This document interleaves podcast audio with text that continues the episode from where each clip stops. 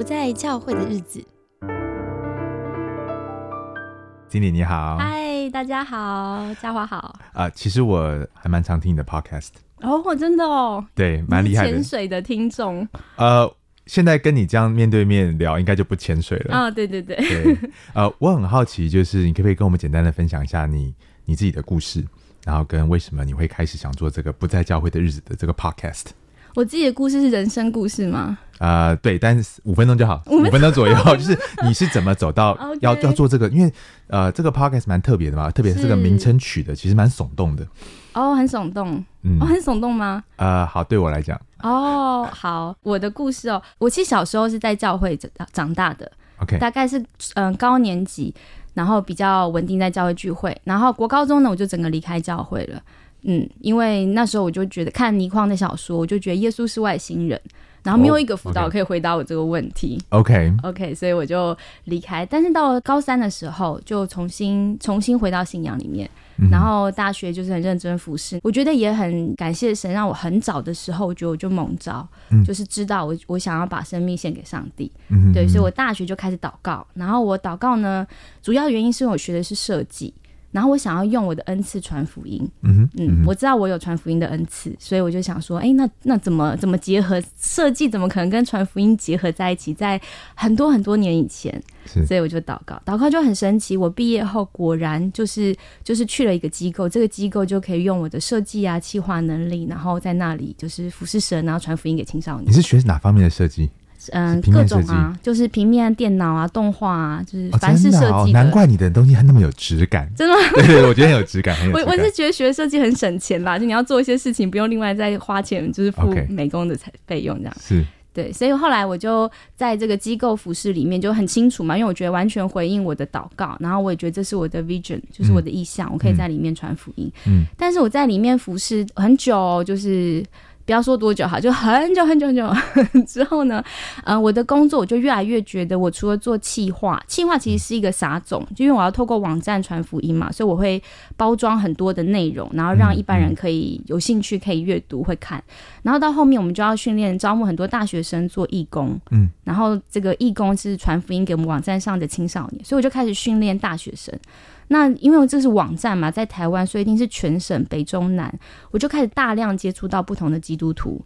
然后因为我们做青少年工作呢，教会就会请我去，比方我会设计教案，我会去培训传道人，OK，就是他们怎么做青少年辅导。那在这个大量接触的过程，我就开始看见很多信徒的困难，嗯比方说很多大学生他一边辛勤服侍。很过劳，但他一边其实信仰跟生命都出现大问题，或是甚至是传道人就是也也有很多很多的困难。OK，对我就开始觉得，哦，我我希望可以更。嗯，看怎么样，上帝可以怎么使用我帮助他们。然后我在零八年的时候受生命教练的训练，我发现教牧人员也非常需要有人关心，他们有很多的难处，所以后来我就越来越在心理专业上面更进修。对，所以我希望蛮希望就是能够，因为我觉得帮助了招募人员，招募人就能够好好的对待他的会友。所以这是一个就是长远，就是影响力很大的。是。比较长远的影响，对，所以这是我后来就是往这个心理专业进修的原因。所以是在带学生，然后后来在训练人带学生，其实就门训啦，我在门训。很多的年轻人，然后在这过程当中发现，其实很多时候在门训别人的人，自己生命其实也面对了很多的挣扎。没错。那那我会觉得，如果我要做教牧人员，我一定要有两个专业，一个是神学的训练，嗯一个是心理的训练所以我就有了一个十年计划，是，就是 先，花很久的时间读完神学院，因为我必须边工作边辅侍。是然后边读书，然后现在神学院就是结束，现在进入心理专业的训练。OK 嗯 OK，、你刚才想说，我就想到我读大学的时候，那时候我也是啊呃就是在服侍啊，然后花很多时间。那、那时候真的到一个状态是啊、呃服侍到我的女朋友受不了了，哦，因为那时候我一个礼拜大概平均只是跟我女朋友约会的时间，就是嗯团契结束之后坐捷运送她回家的时间，就这样。然后到了我大四的时候，几乎要分手。然后呃，上帝透过一个辅导啊、来帮助我看到我生命的问题，然后哦，看到说我其实已经把服饰当做我的工作，当做我的偶像。嗯那我觉得对我后来的呃后来的生命有很大的呃一个影响。后来嗯我我跟我的女朋友就呃又重就是就再次和好了啊，她是我现在的太太。哇，真的太好！那辅导挽救了你的那个哎，真的真的，而且他那个辅导不知道他挽救了我，因为其实我们只是在某一次的营会的呃火炉旁边聊天的时候，我就聊到我的状况，他就跟我分享说，David 啊，你知道其实你的呃。你的婚姻会是你未来服饰很重要的一个 foundation，嗯，所以你不要把婚姻呃预备婚姻当做是呃跟你的服饰不相干的，它应该是你最重要的服饰之一。是。啊，我觉得那那件事那句话真的就打触动到我，一直到很后来，大概二十年后我遇到他，我才跟他讲这件事情，他都忘记他当年跟我讲过这样的话。嗯，哎，我我真的觉得，因为教牧人员他们更看重的就是我要牺牲嘛，舍己，很多时候会隔断了我们情感上的需要。嗯，对，所以。嗯，所以这才是为什么我觉得好像真的蛮需要找到一个入口可以跟他们说话，因为当他不知道他的感受的时候，他很容易就会把很多情绪丢在会友或童工身上。是是是。那为什么很多的教牧的家庭也很困难，青少年会出问题？所以其实我现在嗯受训练，我自己非常着重在家家庭治疗跟伴侣治疗，因为我觉得这是最能帮助到教牧的的方向。是，那你在。朝自己朝这个方向做预备的时候，是怎么开始？什么样的机缘巧合下开始在做？不在教会的日子，这个 podcast 哦，很简单，因为疫情被关在家里，然后我就觉得，哎，我有一个空档时间，然后我都不能去教会了，嗯，那那其他不能去教会的人现在在做什么呢？哦，所以这个不在教会的日子是指啊，因为疫情不能去教会，而不是而不是你出走教会，然后 对，其实其实它有多重意思，就是我那时候想说我要做 podcast，然后我就祷告嘛，跟神求一个名字，因为我自己做这个企划又网络媒体的，我知道好的名字非常重要。哇，对，像使命门徒这个名字就比较，嗯，对，就是会隔绝掉一些，可能要请你来帮忙做一些企划。哦，没问题。就是呃，我我那时候觉得其实不在教会有好几层意思，有有可能是我们真的是受伤了，我想离开教会，然后有可能是其实我身在曹营心在汉，就是我就算人在教会，我心不在，嗯嗯，我也不算在教会，对不对？嗯，对。还有一种就是因为疫情嘛，我其实想去教会，可我不能去教会。对对，我所以我觉得有各种状况。那有意思的就是，那我们不在教会的话，我们在哪里呢？因为蛮多的基督徒对被人家说是礼拜徒嘛，嗯，就是好像在教会日子也不应该是你信仰生活的全部，嗯，不只是周末而已。对对，所以我觉得，哎，这个意思有很多的含义都可以讨论。哦，你这样一讲，我觉得好正面哦，很正面哦。因为 乍听之下，感觉它就是一个从一个负面切入，很耸动的标题，嗯。可是，其实你刚刚提到了两个，我觉得非常正面。第一个就是，呃，因为一些外在因素，使我们没有办法啊，按照以前去教会、在教会的方式，好，所以可能是不再像以前那样在教会的日子。嗯。那第二个就是，当你也谈到说，啊，很多时候我们人好像在教会，但好像又不在。对。那其实疫情让我们真的有一段时间好好去沉淀反思，嗯，我们到底在哪里？嗯。然后以及当我们。啊，不在教会的那两天、那三天、四天啊，其他日子，那我我们难道就不在基督里吗？那我们的生命在在哪里？对，所以我节目用了一首诗，里面就是一个问句，最后一句啦，就是说不在教会的日子，你在哪里呢？你还在基督里吗？我觉得这是一个叩问，所以邀请大家一起来思考。OK，哎，讲到这我很好奇啊，你怎么看在基督里跟在教会这两件事情？哎，我光想就是什么是在基督里，我觉得我整个信主历程我都在想这件事。哎，嗯，就是我想了几十年，就是我觉得在基督里是一个很简单的词，但是其实嗯非常难用言语很短暂表达。嗯，所以我现在不知道怎么回答你。OK，OK，嗯，但我在想，它其实是一个生命状态的呈现。我觉得我们华人的教会太容易用属灵这个帽子去扣你做到哪些行为，我可以验证你是一个 OK 的基督徒。嗯哼，对。但我觉得在基督里，他那个属灵生命的呈现，就是如果以那个灵性的表现来讲，我甚至可以跟。就是佛教徒跟不同宗教达赖喇嘛，我可以对话，我不用很着急的觉得我一定要说服他立刻成为基督徒。就是你会有一种淡定，然后又有一种温暖。然后我我不知道你有没有遇过这样的人，我遇过这样的长辈耶。嗯，就是我会觉得我跟他他的生命就是让我感觉不一样。然后我认为那是一个很好的在灵性。在基督里的一个状态是，所以我觉得它不是一个知识上我们可以把它很快的，就是定义什么叫基督里。可是你可以看见有人生命真的是在基督里，是，对，那那是一个我向往的生命。这样，我马上就想到几个长辈，对，很神奇，就是有的人。嗯，信主很久，他也是牧师，你跟他相处，你还不会有这种感觉。嗯，对，笑笑很大声。对，刚刚突然想到说，好像这个麦克风录音笑太大声，头要别过去，所以笑了两句，想糟糕，要不要别头？忍住。对，但有一些就算是一个小弟兄，就算是一个打扫的，可能是做比较事务工作的一个，嗯。长辈，你都会觉得你跟他聊天，你都会知道他是一个在基督里的人呢。是是，我刚到美国的时候，那时候我在找教会，嗯，然后我后来选择留在我后来牧养的教会的一个最关键的原因，就是我遇到一位大我十岁的大哥哥，嗯，那当他在跟我聊天，听到我是来读神学院的神学生的时候。啊，他没有因为听到这个而对我有任何的改变。嗯，因为有有一种改变，就是突然觉得，哎，我们教会有需要神学生呢，你要不要考虑？我们有很多需要。那那也有一种的反应，就是呃，我们教会都满喽，我们教会没有需要哦。你如果要找实习机会的话，你可能要去别的教会。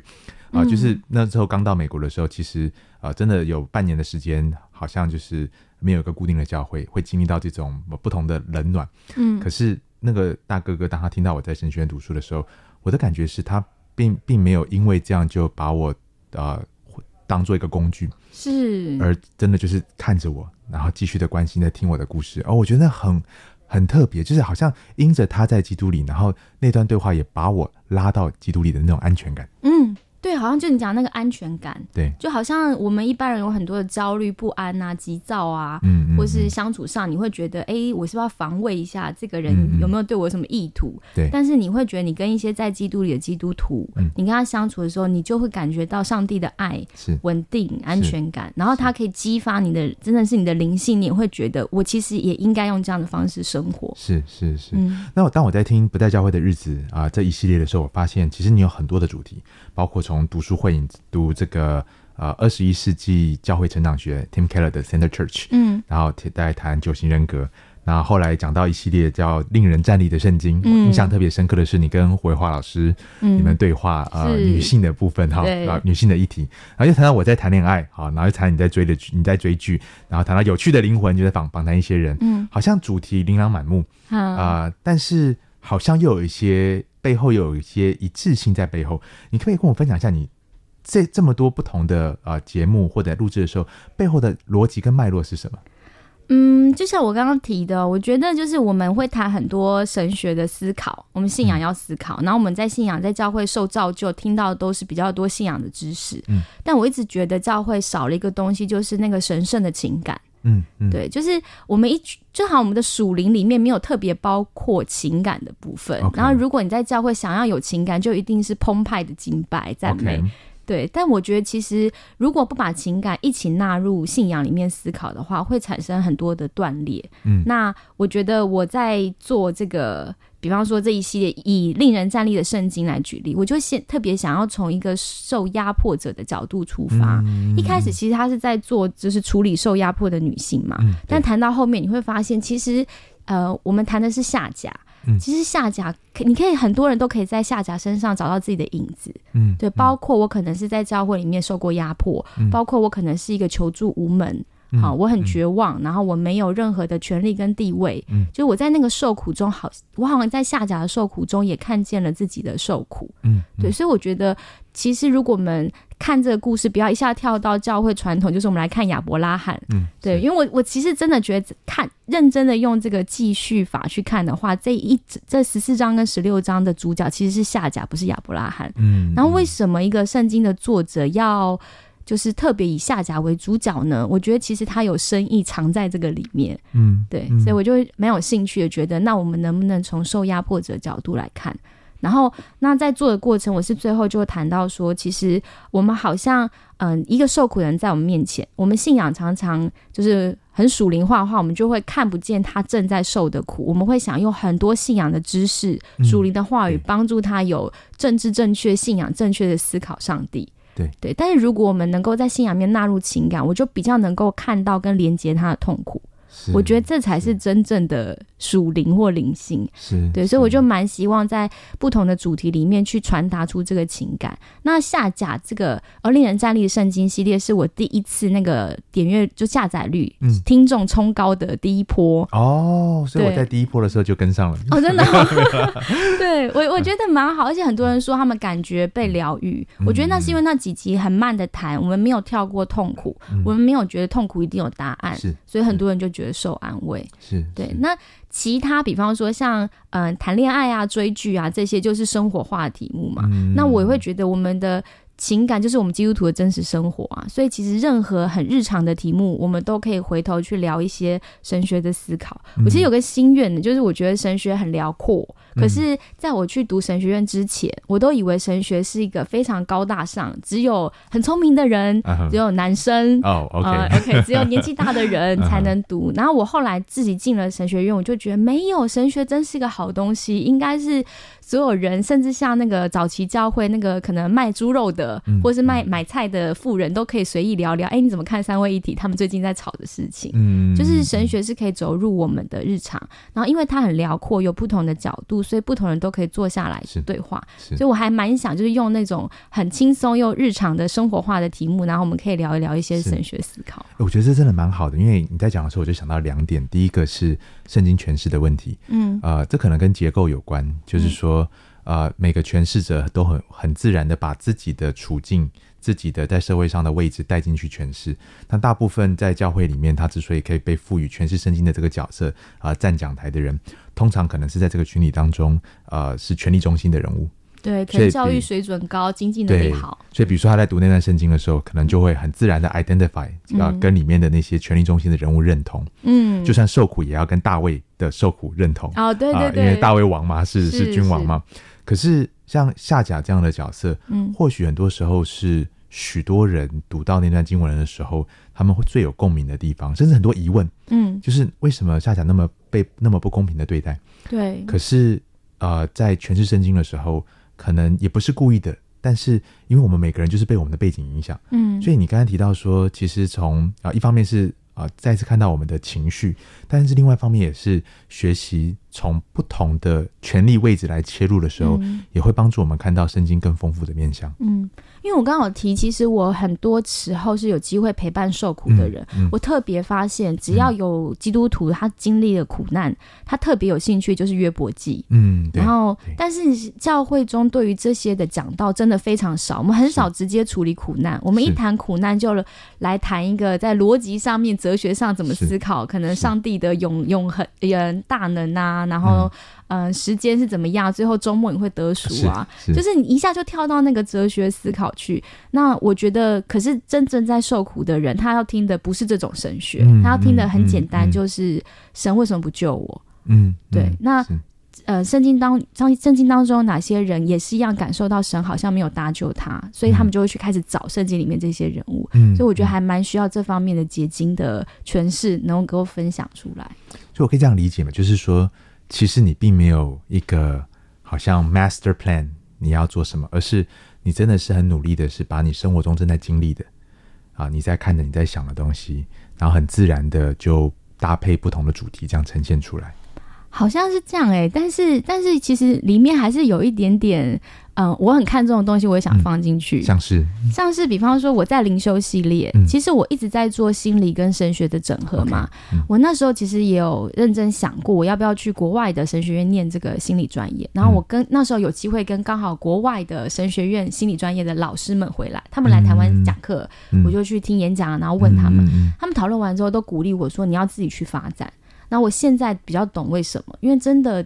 好像你真的是要本土化，就是你要在地化，你才能看见呃台湾正在发生的事情，然后这些神学教会发生的事情，然后你在思考我自己学的这个心理怎么看待，心理就在处理人的受苦嘛，对，然后人怎么掉落下去，怎么被接住，所以我真的这样整合下来，我会觉得灵修神学其实是一条近路来。碰触人的灵魂，并且可以连接到上帝，所以像我在灵修系列，或是我有时候介绍一些酒型，是对这些其实是想要跟大家谈一些，就是哎，其实我们往心里面去看那个感受，因为其实心理很有趣，就是在谈自我觉察，是，但这是我们在教会里从来没有听过的词，嗯我们教会不太谈自我觉察，嗯我们谈的关心的是你做什么事，你不应该做什么事。嗯对，但是那个觉察才能带来很多很多你的发现跟认识，甚至看见你其实跟上帝已经早就有早就有距离了。是可是因为你都稳定去教会，所以你没有发现那个距离是。是，嗯你让我想到有一个老师在富勒读书的时候，心理学的老师讲到，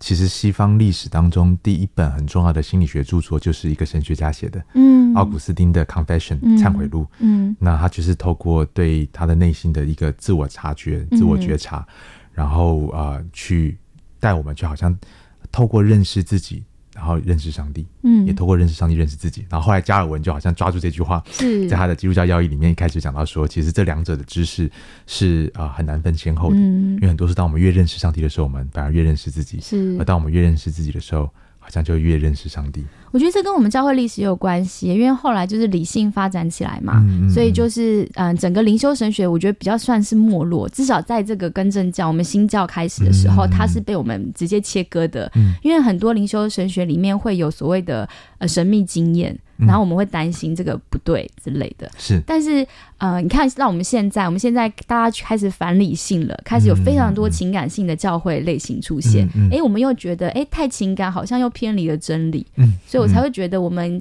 嗯、当然传统或历史里面有他们不足的地方，嗯但如果今日我们可以拿回过去的一些保障，嗯重新整合，可能可以看到一条新的路。OK，哇，好美！你可不可以再再多介绍一下灵修神学？当你指灵修神学是什么？因为一般我们讲到神学的时候，可能就是圣经神学、嗯啊，或者系统神学、嗯啊，或者是教会历史的嗯历史当中的神学。那当你讲到灵修神学的时候，呃，我想今天很多听的人可能心中也会有个疑问是：诶，所以这是什么东西？就像你讲的，也许被我们推到一个边边，嗯太边边了。嗯，边缘到我们有些人甚至这是第一次听到什么是灵修神学。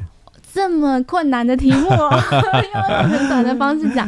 嗯、我觉得简单来讲，嗯、谈论灵修神学，一般我们可能略少会略微会接触到，就是呃有一些祈祷方式，嗯有一些呃默想的方式。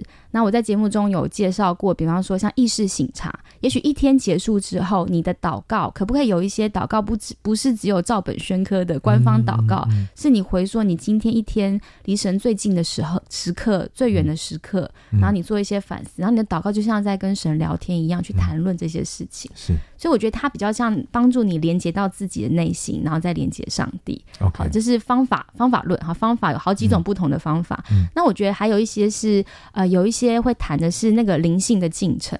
嗯像我非常喜欢，就是嗯、呃我我举个例子，呃，像我们很像那个儿童心理发展，小朋友的时候是要黑白分明。啊、父母或权威者的角色就是赏罚清楚，嗯对不对？嗯所以很多基督徒他信主刚开始就像儿童时期，他喜欢清楚的规规矩，他关心的方式方向也是他跟上帝，他可能都会问上帝说：“哎，你觉得我这样做是对的吗？是错的吗？”对与错是他最重视的，因为他想要做对的事，他想要讨上帝喜欢。嗯哎，可是不小心就会掉到太律法主义，嗯就是、就很宗教化。嗯但是他会经往下再走，就是那个信仰随着他的年纪、他经验的过的事情，可能会发展到青少年。嗯青少年他就可以开始觉得事情不是黑白分明、哎。嗯，原来我跟上帝的关系也不是我要讨他喜悦耶，嗯那还有不同的方式，然后就再往下走，有成人期所以他其实跟我们，我觉得这是最好能大家能理解，就那个身心发展一样，我们其实跟上帝的关系，我们对信仰体会也会一直变化。嗯然后不同的这些灵修的神学家，他们会提出不同对这种生命进程的思考。嗯我觉得。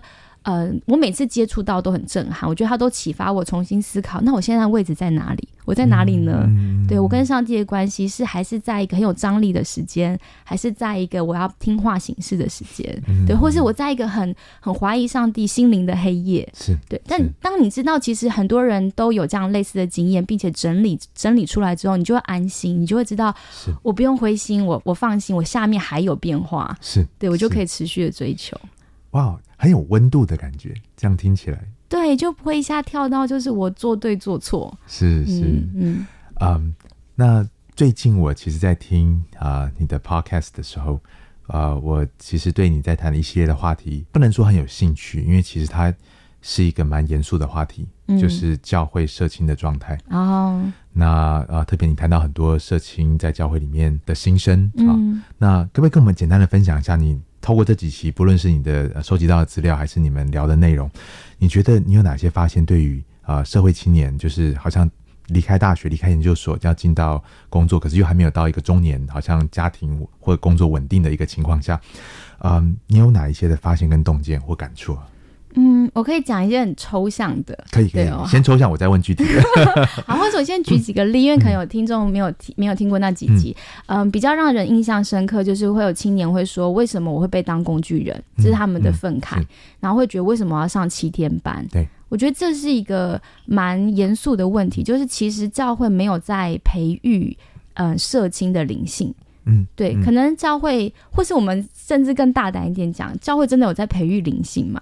嗯还是我们教会已经很安逸了，我们很习惯，就是青少年就是要他稳定来聚会，然后我就讲圣经知识，嗯然后呃成人我的成人教育就是来每每周主日，然后邀请他们服侍。嗯嗯，对，然后可能短宣哦，成人很困难，那我们就青少年短宣，嗯传福音就是让年轻人有活力的做。那其他人你们赚钱来奉献，就我们好像把大家各自放了位置，可是嗯没有真正的去、呃针对他正在处的处境做培育。嗯，嗯对，，所以也有听友就回馈说，为什么教会都有婚前辅导，没有一个职前辅导呢？嗯原来就业社会这么黑暗，跟我在教会看到的世界都不一样，那我要怎么适应？嗯，所以我我觉得，其实跟社青谈他们的问题，是凸显出其实我们教会在信徒的灵性培育上面，可能各个年龄层都有我们的不足跟缺乏。是是嗯是。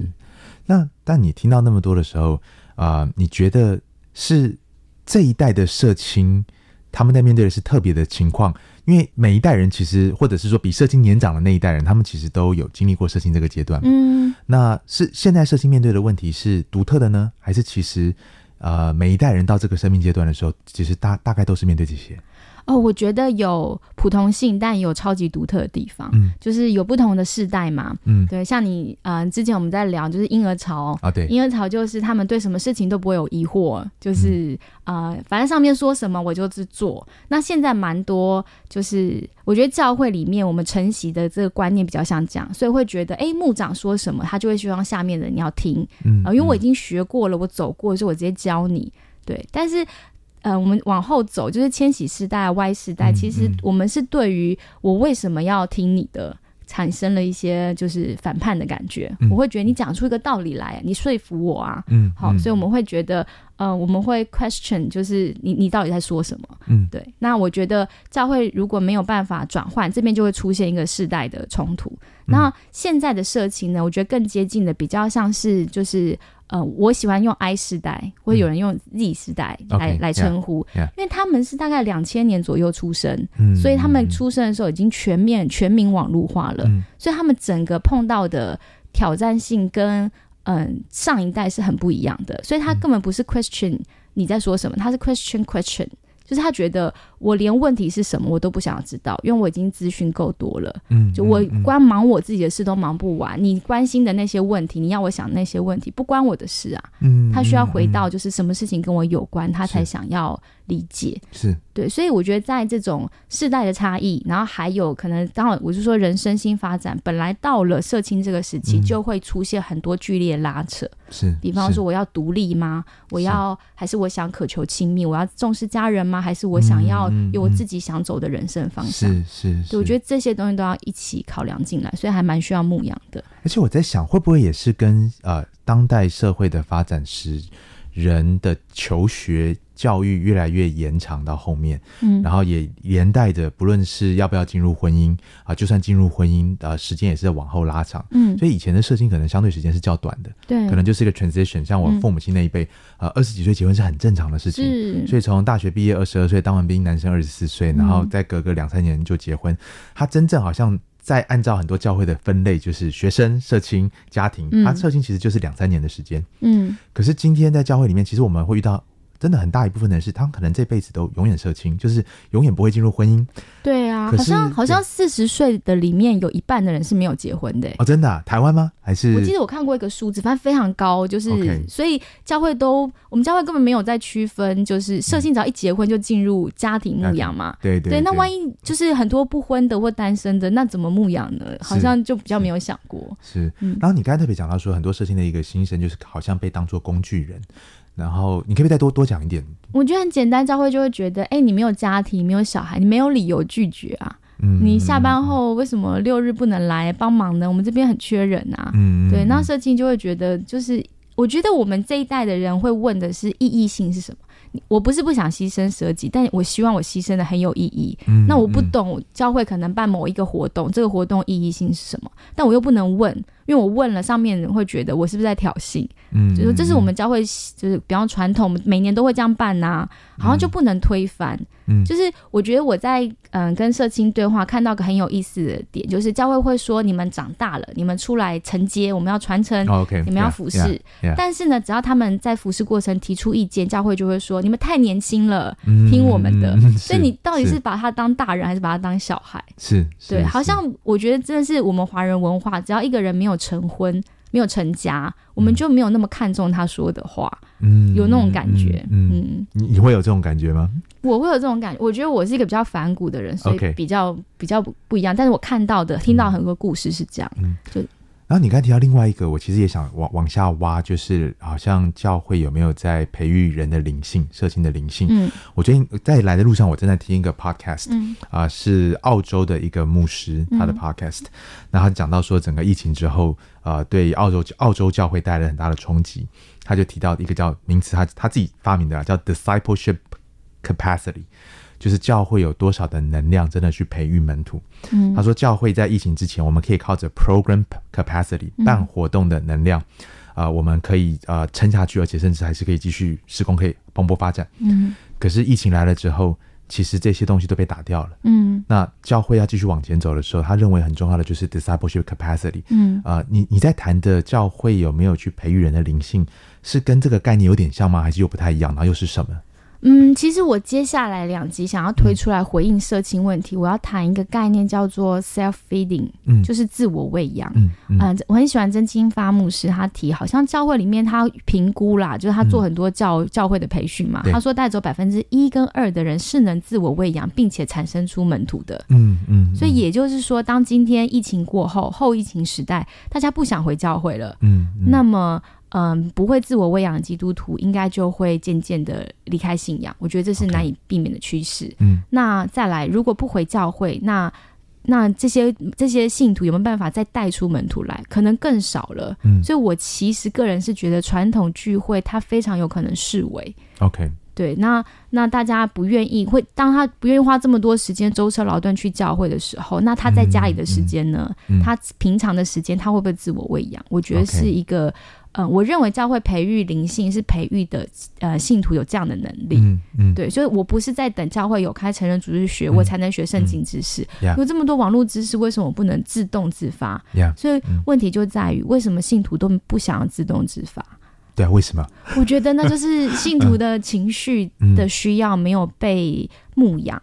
OK，比方说，举例来讲，嗯，我可能正在受苦，我我刚刚有举一个例子，我卡住的问题是，上帝为什么不伸手改变？我正遇到的困境，嗯，好像我有收到听友就说，我穷的要死。好，就是我打工啊，送 Uber 啊，送各种东西。然后我很穷的时候，我看到教会其他的年轻人在买新吉他，嗯，这心里不是多难过吗？那我这个情绪的疑问，第一个，我可我敢不敢承认？我敢不敢提出来求助？我敢不敢就是问辅导谈一谈？那到底神为什么会不出手？OK，我觉得这些东西如果没有处理，大家就是假装看不见真相，嗯，对，或是觉得自己动这个念头就是大不敬，好像自己是很坏的基督徒，嗯嗯，啊，我觉得那就。会变成我们就是我刚刚说的断裂嘛？当我们一断裂的时候，其实就没有办法不想要自动自发去喂养自己的，因为我就会觉得我对神有情绪，对信仰有情绪啊。对，嗯，那你觉得教会要怎么样让？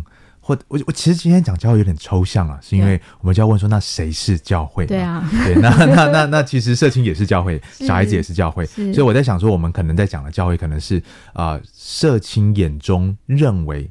啊，在教会里面有决策权的人，或者在教会里面有话话语权的人，但是这些人本身可能也会有同样的觉得很委屈，觉得说，呃，我我我也不见得是，我不觉得自己有话语权，我不觉得自己有决策权，嗯，我觉得我可以厘清一下，其实我心中每次在讲到教会的时候，我想的不是教会领导阶层，嗯我在思考的是华人的教会文化。OK OK，对，所以当我们我们我们其实教会里面很多的教导都跟我们的文化绑在一起，但是我们就是温水煮青蛙，我们在嗯泡在里面，我们是没有感觉的。嗯。所以，呃，我举例哈，比方说，大家常常抨抨击一些教会现象，哎，为什么那些奉献最高的、嗯社会地位最高的，就是教会的长老，嗯就是地位比较高的？嗯哎、为什么跟社会没有差别？嗯那如果当嗯教会就是社会的缩影的时候，我要怎么嗯心服口服？我就是不认同世界价值观，我愿意接受这个信仰，那我不能在教会看到一模一样的事情，那我一定会产生非常多的疑混、嗯是疑问。是对，所以我觉得我我在谈教会谈的是这个文化的反思。是是是。嗯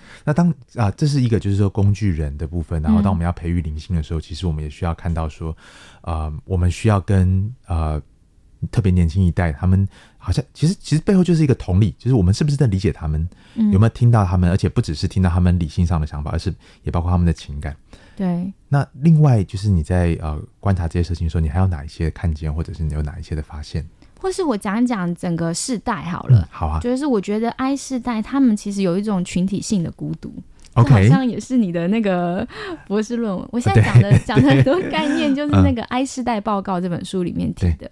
我其我我举几个例子，让大家想象一下 I、I 世代的呃难处。嗯比方说，当我可能我们用社经举例是最好的举例，但是我其实认为整个教会文化影响的是各个年龄层，嗯他需要的牧养其实都没有对应完全对应到。嗯好。啊，所以以社青举例，就是，诶，我现在开始看见有很多网络上面的，有很多的专业，有很多课程，有很多名人，嗯所以我一定会想的是，在我正在寻找自我发展、寻找我的能力的时候，我想的是，哦，我一定要会很多东西，要斜是杠，是，对。可是问题是我资讯很多，这个只停留在我的视网膜啊，我没有进到我的皮质层啊。我眼睛看到不代表我内心吸收得了、消化得了，所以就会出现很大量的焦虑。OK，而且年轻人特别，他们会去跟就是最成功的比较，嗯，所以他就会相对出现很大的自卑感。对，而且社群媒体一天到晚让我们看到这些最成功的人是生活是什么样子的。对，他们真的很需要有人很落地的陪他们，在这种挣扎摸索当中，是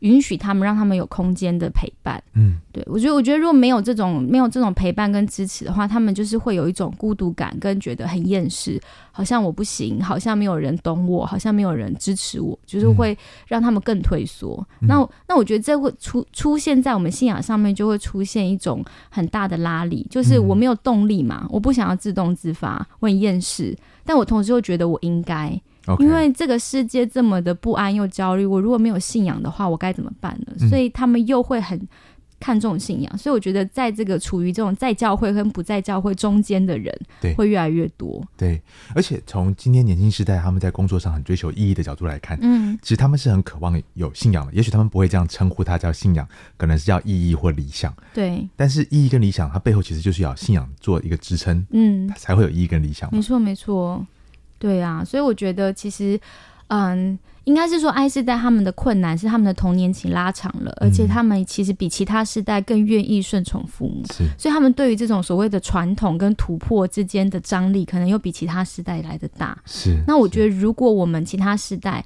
尤其我觉得责任是落在我们现在这一代，嗯，嗯，就是我们最靠近他们嘛，嗯然后我们又经验过有网络跟没有网络的这个生活上的差别，嗯，所以我们可以成为他们的桥梁，我们可以懂他们的困难，就是他又不想要孤独，但他也不想要浪费时间、花时间面对人际的尴尬，嗯就我们超懂这种心情的。但是我们也知道，如果你真的撑下去应对这个尴尬，你会得到什么？嗯为什么人际那么重要？怎么去除那种肤浅社交，得到深入的，就是呃人际的亲密感？是所以我觉得是需要我们这些哥哥姐姐帮忙的。是是，你刚才讲的时候，我就真的呃，我觉得呃，在西方，Eric Erickson 他要把生命分成不同的周期嘛，嗯儿童期、青少年期，然后这个 young adult 阶段。那其实近年越来越多的研究都在显示，第一个是呃，我们提早进入生理上面进入青少年的时期，是，但是另外一方面，我们心态上面其实是越来越晚进入成年期。嗯，所以在英文有个称呼叫 emerging adulthood。嗯，那中文我觉得有点不太好理解，叫做成年初显期，好，就翻得很拗口了。但是但是其实连西方其实都已经 document，嗯，这这种啊进入成年期的拉长是一个啊普遍的现象。那这个普遍的现象，它过去可能只是被视为是三五年的转换的期间，但是当它被拉长到十五年、二十年的时候，其实教会的牧养的呃逻辑跟方式，我们很多时候还是停留在可能二十年前、三十年前的那种分类。我你觉得这个就是这种时期，成人初显时期，大概是从几岁到几岁？从你的看见，呃，好，我先讲我读到的文献，他们是十八岁到三十岁，甚至可以拖到三十五岁。我觉得我看过最长是甚至到四十岁。到四十岁。嗯，因为如果他，因为就就像你看日本很多人是简居族啊，我不想离开家里啊还有我不想谈恋爱啊，很多男生男性也会表达说追女生太麻烦了，人际相处太麻烦，所以当他很缺少这种人际刺激，好社会刺激的话，他的心智发展就一定可以停滞在某一个时空里面。是是，对，然后而且还有一个点是，当我们都使用网络，我们缺少很多面对面的谈话。其实人的同理心啊、嗯嗯反思能力都必须看着对方的表情跟脸，我们的镜像神经元很多大脑的发展才会开始启动。嗯，可是我们都隔着荧幕，甚至像现在疫情时代，小朋友都是看着荧幕上课，是更缺少这种表情上面的互相的影响。所以我觉得整体人类的心灵幼稚程度一定会下降，不是说不聪明哦，我相信。嗯而且实验也证明，新的一代比我们上一代更聪明。嗯所以当他更聪明，但他的社会成熟度又下降的时候，哦他们心中又更困难。yeah 所以确实，我觉得牧养必须非常跟随着世代去思考怎么牧养。我们我们上一代不用这样没关系，因为世代差异不大，但是这一代是需要的。我反而听到这样听你讲完之后，我会觉得这是今天教会很大的一个机会耶。嗯，我也觉得。对啊，，教会不就是在讲一个关系？福音不就是关于和好的关系？嗯那会不会这是让教会真的能够回归到我们真正要做的事情？嗯而而很多我们过去在做的活动啊，嗯，可以真的透过疫情，我们就可以放一边了。嗯，然后在今天这个时代啊、即便我们要讲说我们要做用网络做很多嗯施工，可是不能够忘记，其实最终人跟人的面对面，那是上帝创造的设计的，那是一种很难被完全取代的。对，所以所以我也相对很生气的是，就是一个大好时机耶。嗯，因为所有当这整个世代的人，嗯好从二十到四十岁都在寻找归属感的时候，就是一个灵性崛起的时候，所以整个我们这个时代都很关心灵性。是但教会现在的教会，至少台湾啦，嗯好，我们跟情感是割裂的，我们根本没有办法回应情感，我们怎么回应到灵性？因为不通过情绪，我觉得人是走不到灵性的。OK，对，所以我才会有一种着急感。那我也觉得我，我的节目第二次的 break 就是在、嗯。呃教会常见语录，OK，因为从最常在教会听到的话，你就可以看见这个现象。嗯，为什么我们在别人受苦的时候，我们可以讲一些风凉话？？OK，对，我可以说就是，哎、你祷告不够啊，嗯。好，或者是说，啊，你要相信神呐、你要交托神呐、嗯。我们讲一些很空洞的话，嗯。就是好像否定了他正在经验的受苦嘛。嗯所以我会觉得苦难，然后嗯、呃怎么样在情感上回应对方，是我们教会现在可以开始练习。OK，哎，你有看过一本书吗？高 EQ 的教会。嗯，我有听过人家说这本书 OK，其实你讲完之后，我我蛮推荐的啊、嗯它的英文叫 Emotionally Healthy Church，嗯但是它最近呃去年还是前年出了一本，我觉得我更喜欢的，叫做 Emotionally Healthy Discipleship。哦，那他就在强调一个点，就是说，今天当我们的 discipleship 门徒训练没有谈到情绪的时候，那就是在玩假的，嗯因为情绪骗不了人嗯啊、所以我们不碰情绪这一块，我们可以。呃，我们可以做假的，我们可以呃告诉你很多正确的知识，甚至塑造我们外在的行为。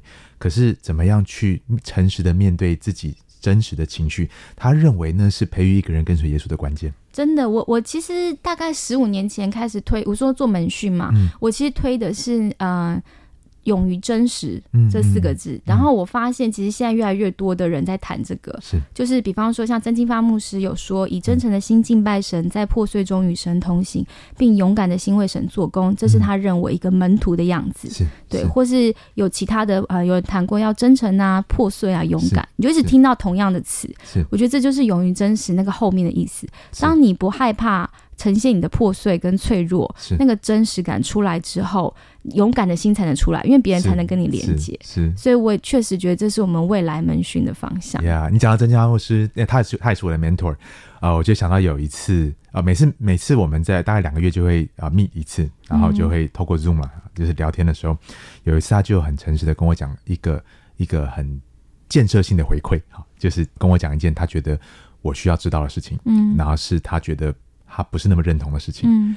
坦白讲，我他讲完之后，我很，我觉得我更珍惜跟他的这段关系，嗯，就是他不是只是顺着我的毛摸是。啊，只是鼓励，嗯。他也会在该讲的时候啊，很温柔的、很诚实、很有智慧的讲，嗯。然后甚至他讲完之后，他看我的回应，嗯。然后他还会教我说，你怎么在讲完这句话之后，别人怎么回应的时候，来怎么 follow up。嗯，所以我觉得我自己是一方面是被点了一下，嗯。一方面我也好像透过他怎么去 mentor 我，嗯，去学习我将来怎么去，我也可以去这样带别人。真的，我我我，因为我说我之前受那个生命教练教练的训练嘛，就是非常重视 mental，嗯。然后我觉得，因为有很多隐性知识是显性知识做不到的那真的就是人跟人生命的关系。是是，你你看过有一个人的灵性，像我们刚刚一开始谈那个灵性那么稳定，那么对神有信心又安全感，你就可以分辨什么样的人他没有，是，然后你也知道自己有没有，有没有往那个方向走。所以我觉得这骗不了人。是是啊、也也很开心哦。我知道我们啊、这这集播出之后，大概再过不久，八月啊、就邀请这个 Cindy 嗯跟另外一位 Podcaster 毛叔，嗯啊我们要一起在华府的职场使命门徒的工作坊来分享。那题目好像叫“上帝可以不努力吗？”还是上之类的，是不是？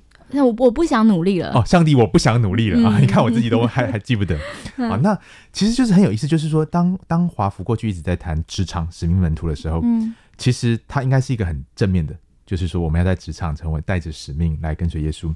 可是今天在很多时候听起来，其实就像你讲，好像呃特别社青觉得说好累哦嗯啊、就是所以我们那时候在谈策划的时候，嗯我们花了很多时间在谈呃。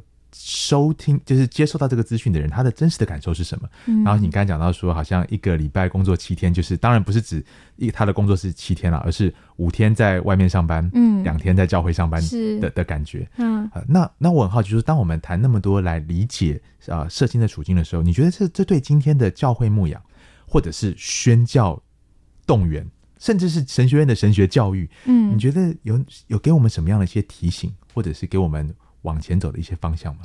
嗯，我觉得嗯。西方的这个基督教很重视个人主义嘛，嗯然后我们也发现这确实有问题，因为你没有回到群体里面。对，所以像前面有提到，我们其实应该在群体里面做神学，我们来听见不同的声音。嗯所以我觉得它很有趣，就是当你又能够看见个体性的差异性，嗯然后你又愿意大家互相来听，甚至是跨世代聆听的时候，嗯嗯嗯你就有机会，就是让这个教会那么珍贵的那个福音本质继续在不同时代延续下去。嗯那我现在有一点担心，就是教会面临到这个转接期，我们的神学教育啊、宣教啊、传福音的这些思维不改动的话，嗯我们会对应不上现在所谓的元宇宙，就是这种新的媒体时代的嗯状态。嗯对，所以我觉得刚刚说真诚是一个，然后我觉得了解个体性差异，但又能够回到群体性对话。嗯对，让每一个人声音音是能被尊重的，然后我们一起去寻找那个可能性，我们共构，嗯我们可以怎么往前走？我还蛮蛮重视这一点。所以举一个例子哈，因为因为你问了好几个方向，我只举一个例子就好。就是我觉得像我们讲到嗯在这个时代，大家后疫情已经觉得我为什么要大费周章的跑去听讲道？嗯所以呃，宣讲式的讲道一定是会不再受欢迎。嗯可是互动式的讲道，就是你讲的那个 transformation，、我怎么样在这个互动中，不管在教学，就是当当我们谈论信仰或者谈论神学的时候，我们那个牧养的形式可不可以颠覆传统那种只是我讲你听的样子？嗯，嗯就像我虽然做 podcast 是一个啊、呃好像单向我在宣讲，但是其实很多听友会回应，然后我会试着把听友的回应放在粉砖网页啊，或是有机会在节目读，这个就是一个共构。嗯甚至连我们谈社青处境的时候，我们是直接访问社青，邀请社青投稿，嗯所以让有机会发生的人由他们一起共构这个节目内容，嗯不是我决定我要给什么。嗯我会觉得这是我们未来想要跟信徒还有一般人对话的时候蛮关键的方向，嗯就是一起。OK，嗯。哇，真的很兴奋，因为呃，你刚刚讲的这个例子提到讲到，我想可能很多牧者就会很担心了，啊、想说，对，对，想说什什么？讲到是要用对话的，可是我觉得你后面举的例子就是呃，告诉我们，就至少我听到听到的是，并不是指形式上一定要用谈话性节目的方式来讲到，嗯。而是我们的心态上。嗯，啊、是。就好像一个呃广播嗯节目，你的 podcast 你会跟呃听众互动，嗯。可是你的互动的方式未必是透过请另外一个人啊，另请另外一个社群来讲，嗯。而，是透过用其他的方式让他们的声音能够被听见，是是是，然后你在他们有有些回应，所以他可能某种程度还是形式上可能还是单方向的宣讲。嗯。但是你的心态、你的逻辑、你背后的互动的方式、思维的方式，已经不是单单向的，嗯，而是一种双向的。或是甚至有朋友跟我说，他觉得我好像在线上牧养一些没有办法在教会的人。嗯我说，哎、我没有这样想过，但确实好像是，因为可能有些人听节目，他会。嗯，他正在难处中，他就跟我私讯。其实我们花蛮多时间，就是在私讯里面跟听友在聊天。嗯我会觉得，像我今天早上才有一个听友跟我说，他说我这些信仰的抱怨，嗯好像有负面声音，嗯嗯嗯我是一个很坏的基督徒吧。嗯然后我这些声音从来没有机会讲，没有人要听。然后他觉得谢谢我跟他讲，就听他讲。然后他觉得我比他教会的人跟父母更温暖。我听到其实觉得很心酸呢、嗯就是我觉得这么好的一个年轻人，他那些所谓的抱怨，其实讲的就是真相，只是他讲的很血淋淋，这也是这一代的特色。是是，对，但是他亲如他的父母跟他的教会肢体，却嗯。让他没有机会说是。我觉得真的是一个我们，就是我觉得我们年长的这些哥哥姐姐，或是可能有牧长在听节目，嗯。我觉得这是我们可以理解他们的难处。嗯。最后我想问一个问题，就是啊、其实可能今天也有很多的呃人听到这期 podcast 之后，嗯他也很挫折，他可能是上一代，嗯他也很挫折，他在牧养下一代，他也觉得他很想要倾听，他很想要理解，嗯可是好像他的倾听都会让大家觉得他是来打打探消息嗯啊，他的理解都会让下一代觉得说你不真的理解我，你只是假装假装在理解我。嗯你对于上一代有什么样的建议？就很想要真的去牧养、贴近、理解下一代的上一代，你有什么建议？首先先说，我觉得我做这些东西不是要抨击上一代，因为我刚刚有分享，我其实我的呼召是支持上一代对，，而且我们有一天都会变成上一代。其实我们现在已经是上一代 对对对对，没错。对，就是我我其实知道牧牧羊人多难多辛苦，然后我我觉得我想讲一件事是，很多我们觉得辛苦的理念，是因为我们觉得自己失败了。嗯，嗯。当我看到我辛苦牧羊很多年的会友，嗯。他选择了一个对他人生、对信仰很错误的决定，哦，嗯我那里面的自责、翻腾、激动，嗯。其实很多时候不是真的是对方，是我自己没有办法允许，我怎么会服侍了半天，最后是这样子呢？是是，所以我觉得我们也需要福音，嗯就是每嗯一天我们都要对自己传福音。这句话意思讲的是，不管我今天是牧师了，嗯。我今天是神学院老师，我是什么样的角色位置，我本质上我生命里我就是需要福音，嗯。我才能够不需要用这些外在的东西。嗯让我有安全感嗯。当我在神里面很有安全感，即便我发现世界正在变化，嗯战争发生了，好、很多的什么疫情发生了，我心里面有那个安定感，我才会有属灵的智慧出现嘛。至少就我们心理学的发现，你脑科学，你一焦虑的时候，你的认知就关闭了，嗯你会以为你很有理性在讲道理，但其实你只要一紧张，好、或是你一自责、一羞愧，嗯你面对你的会友的时候，你讲的都是一种假理性，哦，所以他就会觉得你不真实啊，因为他会感。觉到你不是身心一致的在说你相信的东西。呀呀嗯，哦，谢谢谢谢你，Cindy。我你刚才在讲的时候，我就觉得其实讲道何尝不是如此？嗯当我们在讲台上是很紧张，或者是呃，或者是说我们可能感到很羞愧，或者是觉得不不论什么原因，嗯我们的宣讲很多时候就会自动导航，变成一种像是在讲道，但其实比较像在说教。